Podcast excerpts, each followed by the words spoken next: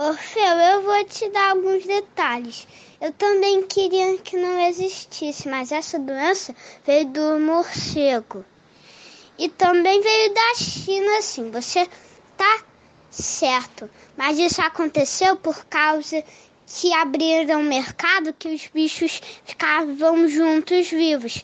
E aí, um, e aí você tinha razão, o cara comia uma carne que passou pro mundo Ficou na África, na Ásia, no Polo Norte, em todos os lugares do mundo. Se esse coronavírus não existisse, eu queria dormir aí duas vezes, tá? Beijos, tchau.